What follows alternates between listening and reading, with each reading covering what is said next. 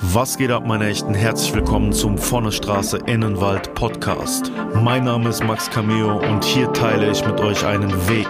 Ich war in meinem bisherigen Leben sowohl ganz unten wie auch ganz oben. Auf meiner Sinnsuche habe ich mich dazu entschieden, ein Leben im Einklang mit der Natur zu führen. Diese Geschichte und viele weitere wirst du hier hören. Es wird nicht immer leicht, aber ich garantiere dir, es wird dich inspirieren. Und jetzt wünsche ich dir von Herzen viel Spaß mit der heutigen Episode. Herzlich willkommen, schön, dass du, ihr alle wieder mit hier am Start seid beim Vonne Straße Innenwald Podcast. Mein Name Max Cameo, meine Mission Vonne Straße Innenwald. Ich möchte dich dazu motivieren, die Natur, aus der du kommst, wieder mehr in dein Leben zu integrieren, weil ich davon überzeugt bin, dass diese Verbindung, wenn wir sie denn wieder aufbauen, zur Natur, zu unserer eigenen Natürlichkeit, uns dabei hilft, ein besseres, schöneres und ausgeglicheneres Leben zu führen. Wir sind weniger abhängig von all dem, was um uns herum passiert, an Ablenkungen und sind offener dafür zu sehen, was um uns herum passiert, an schönen Dingen. Denn die Welt ist ein schöner Ort. Aber der ganze Informationsfluss, der ganze Konsum, das ganze Ich will, ich will dieses, ich will jenes, das ist es, was die Welt zu einem manchmal nicht so lebenswerten Ort macht. Ich schaue gerade hier in einen wunderschönen blauen Himmel.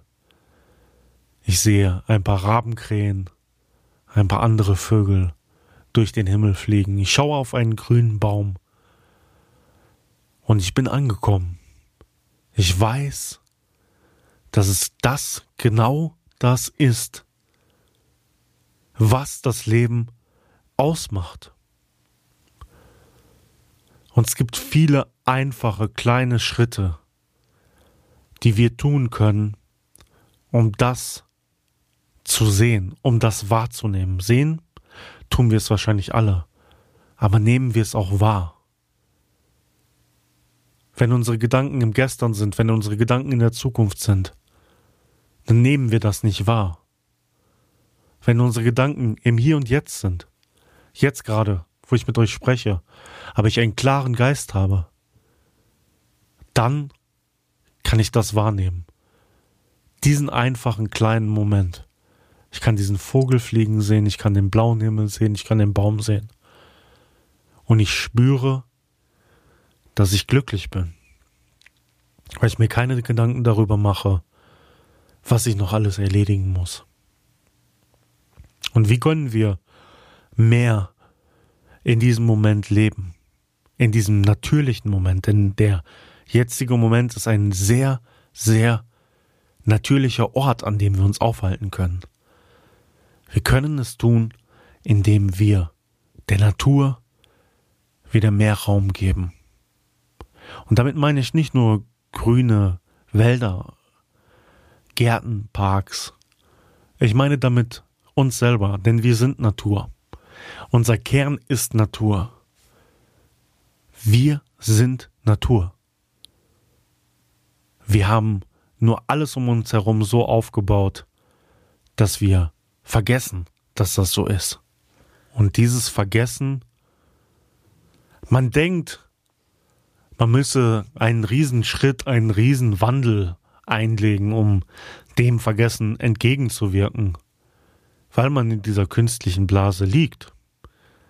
Dabei gibt es so viele positive und schöne Beispiele, von Menschen, Institutionen oder wie auch immer, die uns zeigen, dass dem nicht so ist. Dass in der Einfachkeit, Entschuldigung, in der Einfachheit die Wahrheit liegt und dieses Glück liegt. Und zu dieser Einfachheit zählt für mich auch die Selbstversorgung. Und das ist etwas, über das ich heute mit euch gerne sprechen möchte. Für mich persönlich ist Selbstversorgung etwas, das auf ganz natürliche Art und Weise in meinem Leben immer präsent war. Denn meine Großeltern kommen aus einer Zeit, in der Selbstversorgung fast unumgänglich war. Selbstversorgung gehörte dazu. Denn zum einen waren sie die Generation, die im Zweiten Weltkrieg Kind gewesen ist und mit Hunger und Mangel sich auseinandersetzen musste. Zum anderen haben sie die Nachkriegszeit erlebt, auch die Zeit natürlich in den letzten 30 Jahren, 40 Jahren, in denen alles immer günstiger wurde, aber die direkte Nachkriegszeit, in der man sich noch nicht alles leisten konnte und man schauen musste, wie man überlebt und wie man zur Nahrung kommt, wie man sich selbst versorgt. Und das hat mich geprägt, denn ich bin und für jeden, jede, die jetzt diesen Podcast hören und die Geschichte nicht kennen, ich bin in diesem wunderschönen Forsthaus leider nur sechs Jahre meines Lebens aufgewachsen und dort habe ich das von erster Hand miterlebt. Wir haben ein sehr selbstversorgendes Leben dort geführt. Wir haben im großen Stil Dinge angebaut. Wir haben auch Tiere gehabt. Wir haben unseren, unseren Teller mit den Dingen, die mein Opa für uns angebaut hat, die er für uns gezüchtet hat. Damit haben wir unseren Teller gefüllt. Und zwar auch zu dem Zeitpunkt, glaube ich, noch etwas ganz Normales für uns, weil ja, wir eben aus diesem Schoß kamen, diesem Schoß, den mein Opa da bereitet hat, den meine Oma auch mitbereitet hat. Und über die Jahre hat mein Opa damit nie aufgehört. Fast bis heute noch. Hat mein Opa auch, als wir traurigerweise das Forsthaus dann verlassen mussten. Falls ihr die Geschichte nicht kennt, dann geht bitte an den Anfang des Podcasts und hört diesen Podcast von ganz Anfang an. Hat mein Opa immer wieder ein Gewächshaus, ein großes Gewächshaus gehabt, wo er unterschiedlichste Dinge kultiviert hat und wir als ganze Familie immer frischen Salat, frische Tomaten, viele frische Dinge für uns hatten, natürlich gerade im Sommer. Aber meine Oma war auch jemand, die während mein Opa diese Gartenarbeit gemacht hat, war meine Oma diejenige, die Dinge eingelegt hat. Der beste Saft meines Lebens ist der Saft, den meine Großeltern machen aus den Brombeeren und verschiedenen anderen Beeren, die sie sammelten und die sie anbauten. Das ist unfassbar. Wenn ich, ich kann euch diesen Geschmack, ich kann euch von diesem Geschmack nur erzählen, aber dieser Saft hat meine ganze Kindheit bis heute geprägt. Meine, meine eigene Tochter hat diesen Saft noch gelebt. Ja, und damit war der Keller meiner Großeltern immer gefüllt. Eingelegte Sachen, auch wenn mein Opa mal Kartoffeln hatte oder sowas, dann wurde das in den Keller gelegt und es war einfach so für sie so natürlich und ich bin relativ dankbar dafür, dass ich diese Natürlichkeit so mitsehen konnte und das für mich auch so mitnehmen konnte, auch wenn mein Leben zeitweise eine ganz andere Wendung genommen hat und ich das alles vergessen habe.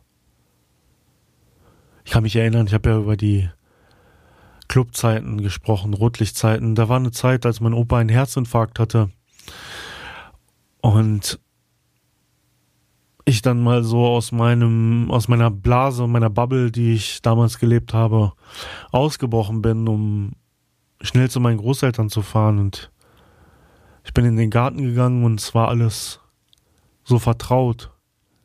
Die Treppen herunter in den Garten, die Gartenhütten, die Gewächshäuser, das alles. Und vor mir lag das ganze Glück meines Opas und irgendwie auch mein eigenes Glück. Und irgendwie war ich traurig und in Tränen nahe, weil ich Angst hatte, dass mein Opa das nicht überlebt. Auf der anderen Seite war ich auch irgendwie glücklich, weil ich da stand und das miterlebt habe. Und meine Großeltern, die hatten nie viel Geld. Wir, wir konnten uns dieses Leben in dem Forsthaus nur leisten, weil wir wirklich alle zusammengeschmissen haben und auch weil wir selbst bewirtschaftet haben, sonst hätten wir das nicht geschafft, ja. Also wir haben wirklich Geld dazu verdient mit den Dingen, die wir damals dort gemacht haben. Die ein bisschen Wirtschaft, Landwirtschaft, die wir da auch betrieben haben. Ähm, aber ich habe das bei vielen Freunden von mir eben auch nicht gesehen. Ja, gesehen, dass die nicht so aufwuchsen. Interessanterweise sind meine Großeltern, darauf wollte ich gerade hinaus, nachdem sie aus dem Forsthaus ausziehen mussten, müssten sie wirklich sparsamer leben, weil wir entsprechend nicht mehr zusammenleben konnten.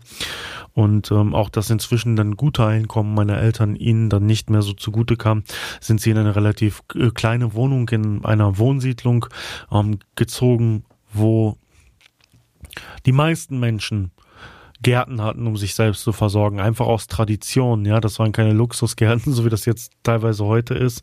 Ich habe äh, versucht, da komme ich gleich noch gerade gleich dazu, ähm, Artikel zu finden zur Selbstversorgung. War relativ schwer, aber da habe ich ähm, den Leitartikel gelesen, dass früher Selbstversorgergärten da dazu dienten, ja, eben dieses, dass man nicht, dass man nicht ähm, lebensmitteltechnisch verarmt, dass man etwas dazu hat, dass man sich gut ernähren kann. Und heute ist es tatsächlich so, dass der Garten und die Selbstversorgung etwas ist für Leute, die Geld haben.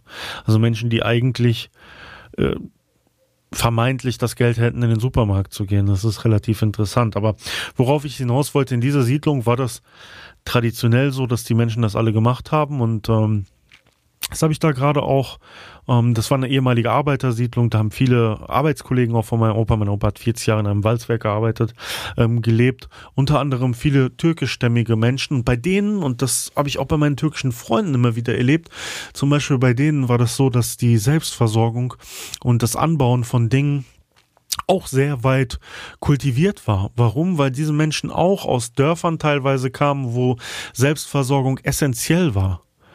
Und ähm, das finde ich, das finde ich, finde ich, finde ich sehr interessant, weil ich habe das bei vielen von meinen Freunden dann auch nicht gesehen. Keiner von uns hat darüber gesprochen. Wir waren alle irgendwie so krasse Typen und wie auch immer. Und äh, wir kamen aber trotzdem alle daher. Ja, ich glaube, ihr wisst, worauf ich hinaus will. Das heißt, uns wurde das irgendwo noch mit auf den Weg gegeben und wir haben das als Generation tatsächlich irgendwo noch drin. Und es ist jetzt unsere Aufgabe, egal woher wir kommen, egal wo, was wir machen, ich habe das jetzt gerade nur als Beispiel genannt, dass das nicht verloren geht und wir dahin wieder zurückgehen und vor allen Dingen zu dem ursprünglichen Sinn dessen zurückgehen, nämlich dahin, dass es dabei nicht darum geht, daraus ein Hobby zu machen, sondern man sich tatsächlich selbst versorgt, um erstmal einen ökologischen Beitrag zu leisten, aber auch um einen Beitrag ähm, dazu zu leisten, ja, dass wir von dieser Wohlstandsgesellschaft und dieser, dieser Kultivierung des Luxuses, alles ist verfügbar, wegkommen. Weil das das ist, was uns und unseren Planeten nachhaltig immer weiter kaputt macht.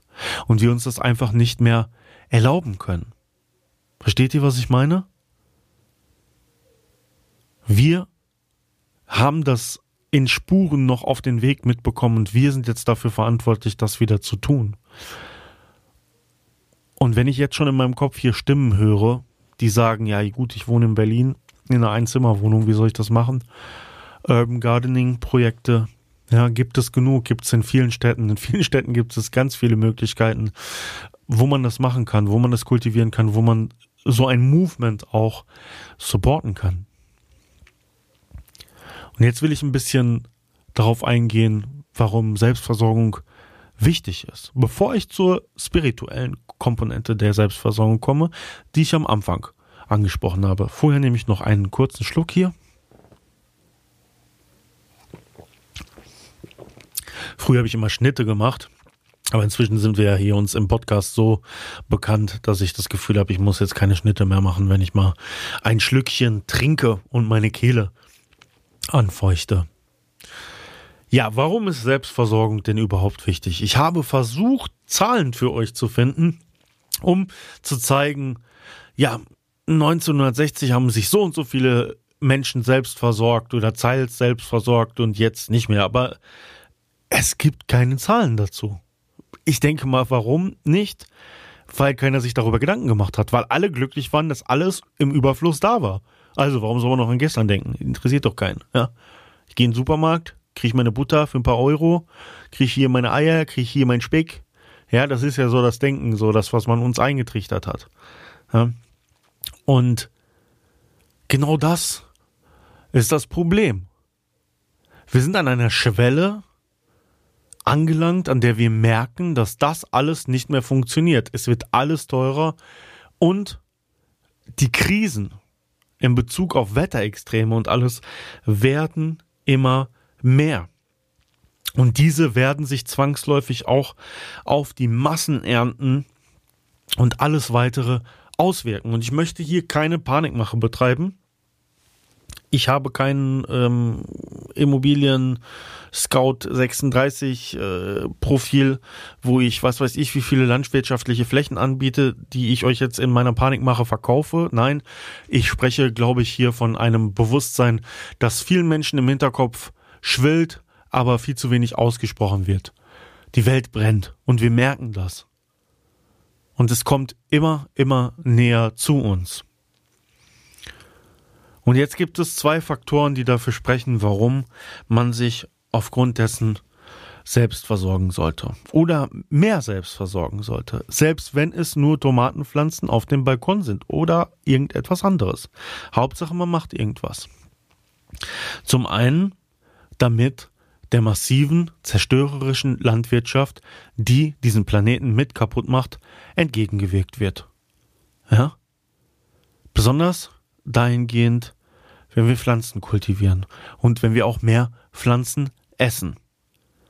Für die Fleischindustrie wird nachhaltig so viel pflanzliches Essen angebaut, das dann an Tiere verfüttert wird und dann essen wir diese Tiere und das macht unseren Planeten so weitestgehend kaputt und an so vielen Stellen sieht man die Auswirkungen davon, dass wir einfach sagen müssen, das geht nicht mehr.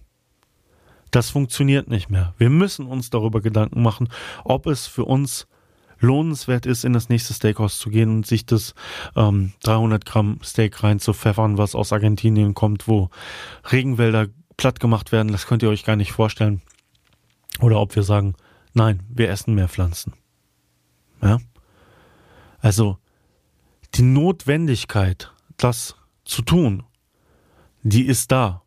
Und den Wendepunkt wahrscheinlich dahingehend, dass wir noch irgendwie große Einflussnahme nehmen können, den haben wir meiner Meinung nach auch schon überschritten. Aber es geht doch um die moralische Ebene, es geht doch um die Ebene, was wir als Menschen für uns selber dastehen wollen, wie wir Bilanz ziehen wollen. Wollen wir Bilanz ziehen und sagen, ey, wir haben auf alles geschissen?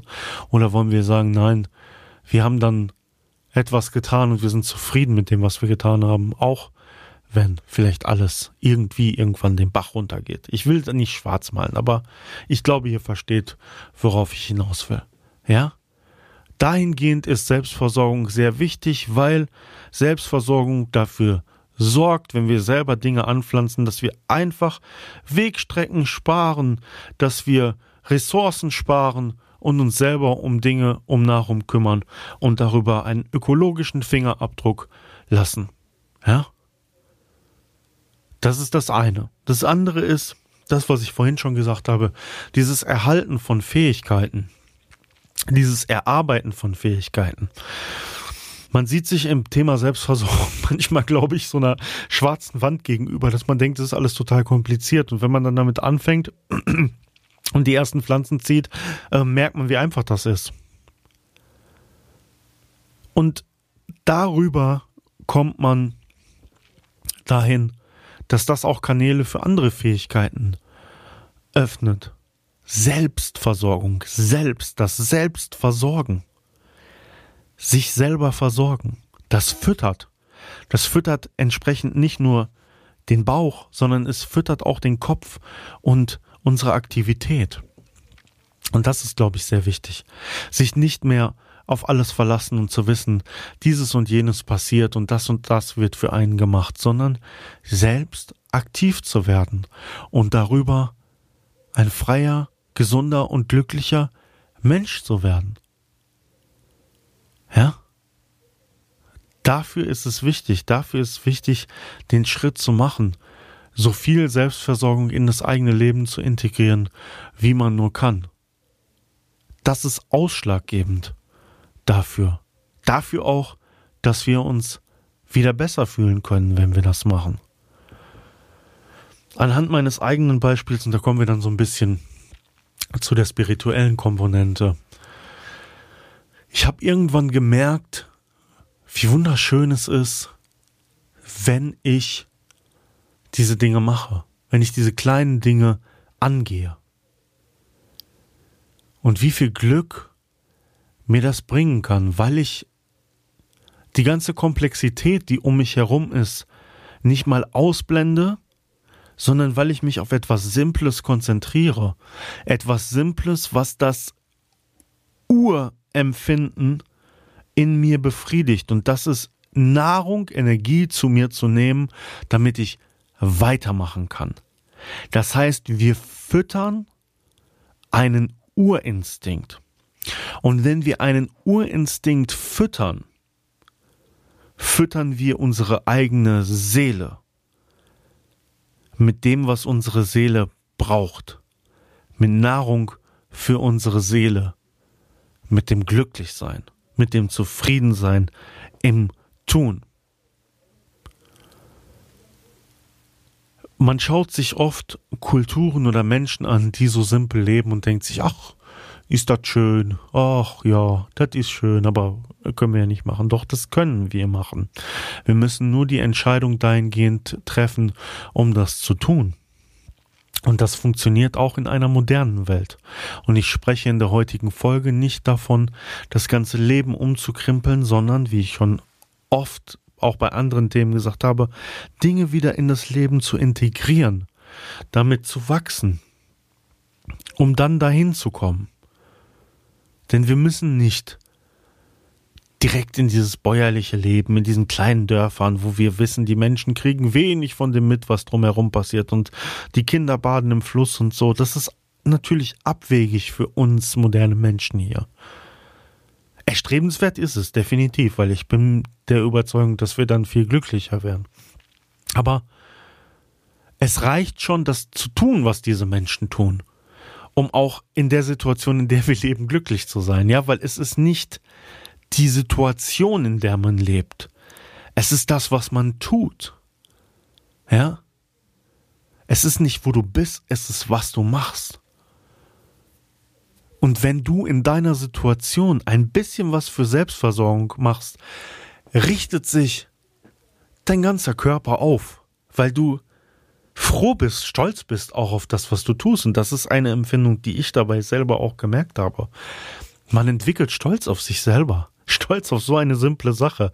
Und was erstreben wir alles? Wir wollen die schwierigsten Sachen erreichen. Wir wollen uns beibringen, wie wir Gitarre spielen in den und den Akkorden. Und dann wollen wir das und das Lied spielen. Wir wollen das und das Auto fahren. Dann möchten wir gerne noch auf diesen Berg hochklettern und dann möchten wir noch in diesen Urlaub fahren. Dann möchten wir noch mit diesem Mann schlafen. Dann möchten wir noch mit dieser Frau schlafen und dann haben wir immer noch nicht genug. Dann äh, merken wir uns die Namen von diesen Darstellern und gucken uns die dann im Internet. okay, ja, ich bin abgedriftet, okay?